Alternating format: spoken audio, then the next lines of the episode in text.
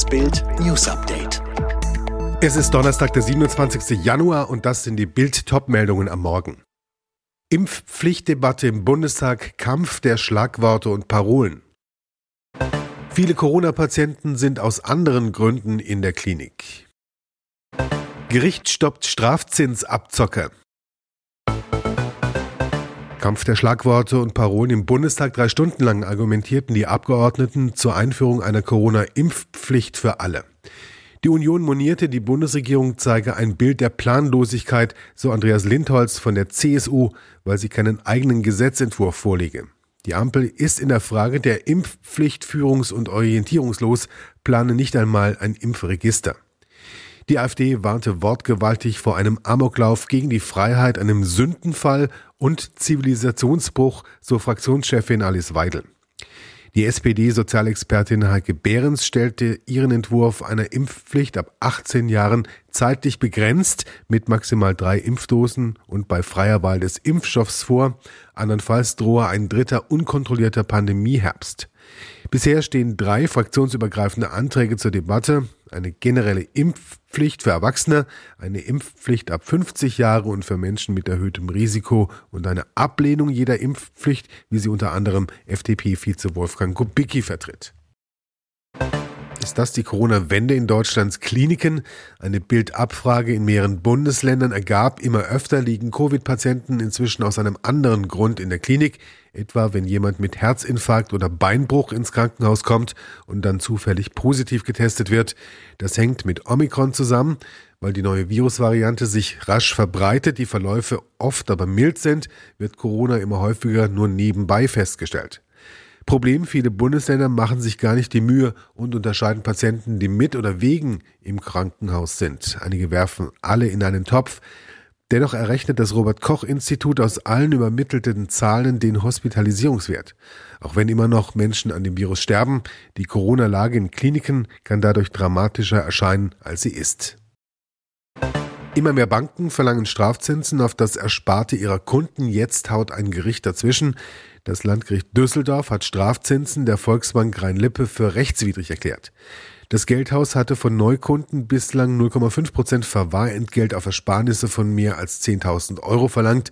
Nicht zulässig, so die Richter. Es ist bereits das zweite Mal, dass Zinsabzocke gestoppt wird. 2021 hatte das Berliner Landgericht der Sparda Bank Strafzinsen verboten. Die Urteile machen Millionen Kunden anderer Banken Hoffnung, die auch Strafzinsen zahlen müssen. Verbraucherschützer feiern das Urteil als Etappensieg, halten Strafzinsen grundsätzlich für unzulässig. David Bode von der Verbraucherzentrale Bundesverband, das Urteil hat Signalwirkung, es laufen bereits Klagen gegen weitere Banken. Prinz Andrew setzt alles auf eine Karte. Beim Zivilprozess in New York will sich der Sohn der Queen von den Vorwürfen des früheren Epstein-Opfers Virginia Juff von Geschworenen freisprechen lassen. Damit stehen die Zeichen derzeit nicht auf einem außergerichtlichen Vergleich. Andrew, einst enger Freund des verstorbenen Sexualverbrechers Jeffrey Epstein, wurde von der heute in Australien lebenden Amerikanerin Virginia Roberts Juff in einer im August des Vorjahres eingebrachten Klage vorgeworfen, sie im Jahr 2001 dreimal zum Sex genötigt zu haben, während sie mit 17 Jahren noch minderjährig war. Jetzt bläst der Herzog mit der Klageerwiderung zum Gegenangriff. Verlangt wird nun auch von Team Andrew die Einberufung einer Jury, die über die Klage in einem Verfahren befinden soll. Nicht ausgeschlossen ist, dass Andrew auch selbst aussagen könnte. Nur ganz aufmerksam Zuschauern fiel bei einigen der letzten Bayern-Spiele auf, dass Serge Gnabry einen schwarz lackierten Fingernagel hatte. Beim 4 zu 1 in Berlin war es der linke Daumen, beim 5 zu 0 in Stuttgart Mitte Dezember der linke kleine Finger.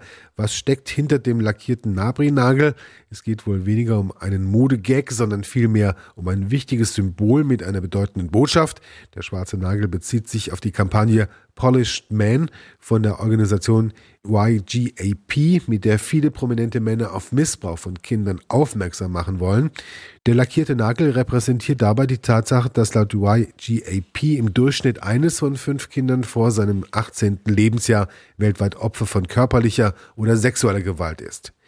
Die Organisation will mit Spenden misshandelten und stark bedrohten Kindern bei der Traumabewältigung helfen und auf lange Sicht Misshandlungen entgegenwirken. Cathy ist Englands heißester Kurvenstar und gleichzeitig die Queen of Instagram im Königreich. Auf stolze 18,9 Millionen Follower bringt es Demi Rose auf ihrem Kanal und das Model hat seinen Fans immer etwas zu bieten. Jetzt veröffentlichte sie die Ergebnisse eines Fotoshootings auf der spanischen Partyinsel Ibiza. In einem transparenten Kleid präsentierte sie ihre pralle XXL-Rückfront.